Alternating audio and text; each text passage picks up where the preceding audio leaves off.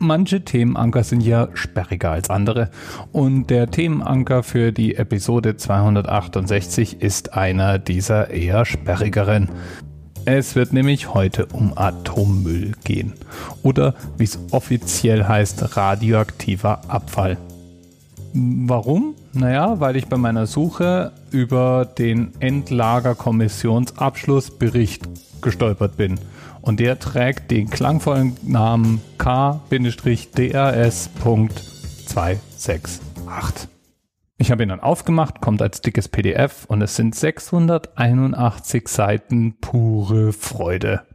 Die Endlagerkommission, so musst du wissen, hat sich mit der Frage beschäftigt, wo wir denn den ganzen Scheiß hinräumen können, der anfällt, wenn wir zum Beispiel unsere Kernkraftwerke versorgen, für medizinische Geräte radioaktive Strahler produzieren oder einfach mal schlicht und ergreifend Uran abbauen. Denn da beim Uranabbau entsteht der Großteil, mengenmäßig der Großteil des radioaktiven Abfalls.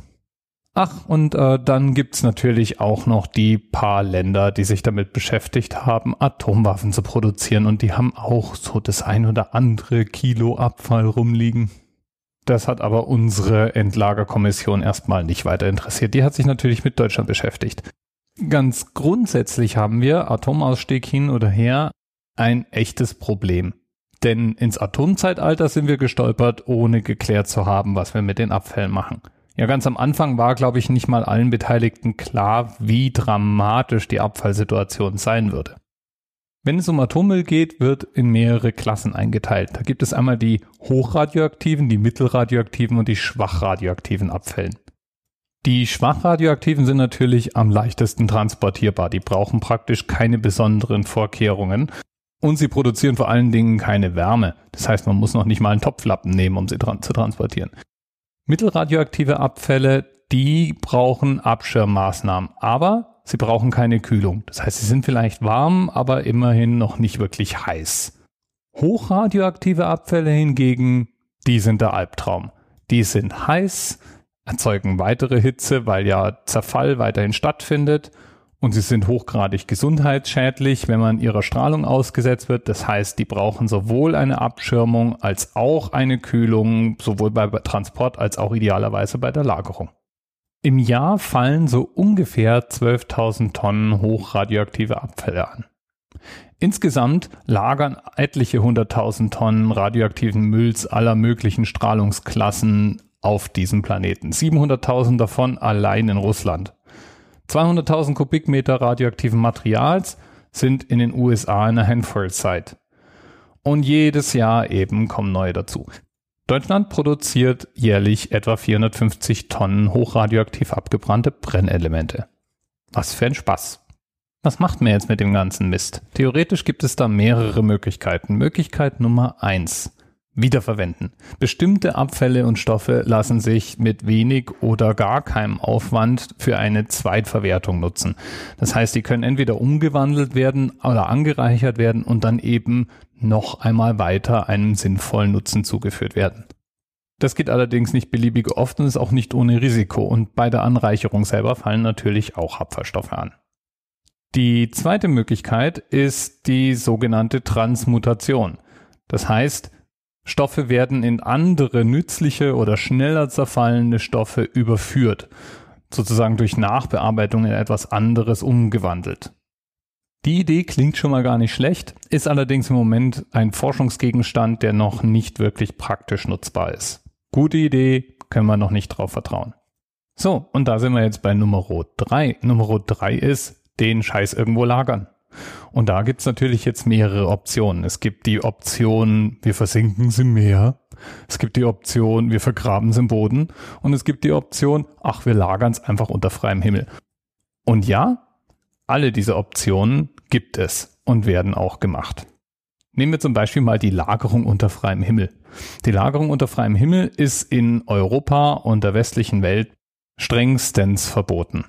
Tja, aber das heißt ja nur, dass man es in Europa nicht machen darf, richtig? Genau. Und deswegen gab es 2009 auch einen Riesenskandal, als durch Berichterstattung aufkam, dass Frankreich seit den 90er Jahren heimlich einen nicht unerheblichen Teil seines Atommülls nach Sibirien verschifft hat. Dort lag der Mist dann offen auf einem Parkplatz in einer Stadt rum. Das sah von außen einfach nur aus, als wenn da irgendwelche Tonnen gelagert wären. Aber in Wirklichkeit war es hoch radioaktiver Atommüll. Ist ja uns egal, wenn es da drüben in Sibirien ist, oder? Die Franzosen wieder. Obwohl, hups, ja, kam auch auf, dass auch Deutschland nicht unerheblich und sogar noch in größerem Umfang als Frankreich seinen Atommüll nach Russland exportiert hat. Was die Russen jetzt damit gemacht haben? Ah, nicht so wichtig. Nur so viel. Sollte bei dir demnächst mal ein Umzug anstehen und du dich vielleicht sogar für einen Aufenthalt im Ausland interessieren, ich würde dir empfehlen, nicht in die kirgisische Stadt Mailusu zu ziehen. Die ist nämlich von 36 ungesicherten Uranlagern umgeben und zählt zu den zehn am schlimmsten verseuchten Gegenden der Erde. Okay, Lagerung unter freiem Himmel, also böse. Wie wär's also damit? Wir kippen's einfach ins Meer. Das war bis 1994 eine legale Vorgehensweise, bevor es dann durch die internationale Schifffahrtsorganisation IMO verboten wurde. Mehr als 100.000 Tonnen radioaktiver Abfall wurde im Meer versenkt. Die USA, Großbritannien, die Schweiz, Deutschland sind dabei mit die größten Atommüllversenker. Wie kann man nur so dumm sein? In den 90er Jahren war sowohl schon bekannt, wie gefährlich radioaktiver Abfall ist, als auch völlig klar, dass unsere Weltmeere nicht unbedingt der Platz sind, wo Dinge an einem Ort bleiben. Und so Container wasserdicht machen? Ah ja, das bringt mich übrigens zum nächsten Punkt. Wie werden eigentlich diese Atomabfälle gelagert? Und das ist eigentlich ganz interessant. Die werden nämlich im Allgemeinen in andere Formen überführt. Formen, die nicht so leicht wasserlöslich sind. Zum Beispiel, indem man den Atommüll in Glas eingießt. Im Augenblick wird auch noch an Keramik geforscht. Das heißt, aus einem potenziell wasserlöslichen Körper wird ein wasserunlöslicher, hochstrahlender Körper gemacht. Ist also nicht wie eine Brausetablette, die sobald sie aus der Packung ist, sich auflöst. Aber trotzdem ist unser Ingenieurswissen jetzt nun mal nicht darauf ausgelegt, potenziell Millionen Jahre lang strahlende Stoffe sicher unterzubringen. Ach, und übrigens, wir sind auch nicht wirklich schlauer geworden seit den 90ern. Das direkte Einleiten von radioaktiven Abwässern ins Meer ist nämlich nach wie vor erlaubt und wird auch fleißig gemacht. Und da reden wir jetzt nicht von sauber eingeschmolzenen, wasserunlöslichen radioaktiven Strahlern. Da reden wir von strahlendem Wasser. Schwach strahlend, aber immer noch. Wo sind wir also jetzt? Der aktuelle Stand der Technik und das legal Machbare, zumindest in unseren Breiten, ist jetzt folgendes. Wir graben es ein.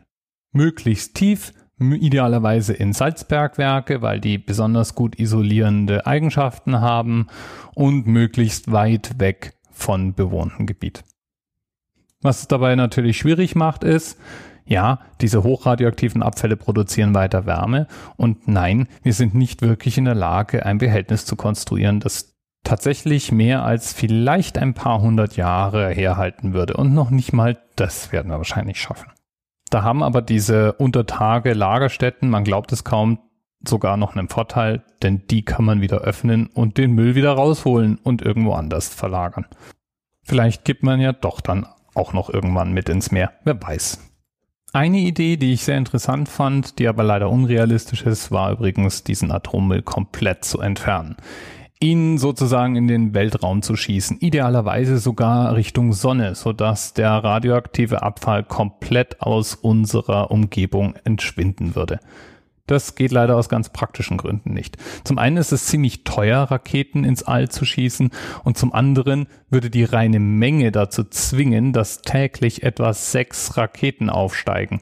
Und da reden wir noch nicht davon, dass wir die schon angefallenen Abfälle ja auch noch entfernen müssten. Im Jahr würden etwa 2000 Raketen ins All starten. Und wahrscheinlich ist es auch naiv anzunehmen, dass die Abgase solcher Raketen nicht auch irgendeinen negativen Effekt hätten.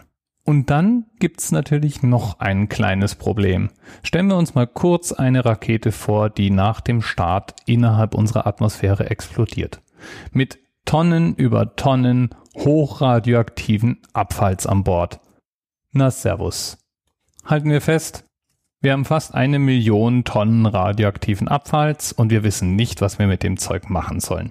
Eigentlich verfügen wir weder über das Wissen noch über die Möglichkeiten, ihn wirklich sicher zu verwahren. Das hat uns aber nicht daran gehindert, erstmal munter vor uns hin zu produzieren. Im Zweifel kann man ja immer noch aus einem sauberen Land in ein dreckiges Land umschichten und zum Beispiel den Krempel einfach auf einen Parkplatz in Sibirien fahren. Ich muss schon sagen, nachdem ich diese Recherche hinter mich gebracht habe, sieht der Atomausstieg für mich jetzt noch viel attraktiver aus. Jetzt müssten nur noch alle anderen auch mit aussteigen und die Sache wäre geritzt. Bis bald. TMRS 10, 9, 8. The experience of 47 individual medical officers. Was hier über die Geheimzahl der Illuminaten steht. Und die 23. Und die 5. Wieso die 5? Die 5 ist die Quersumme von der 23.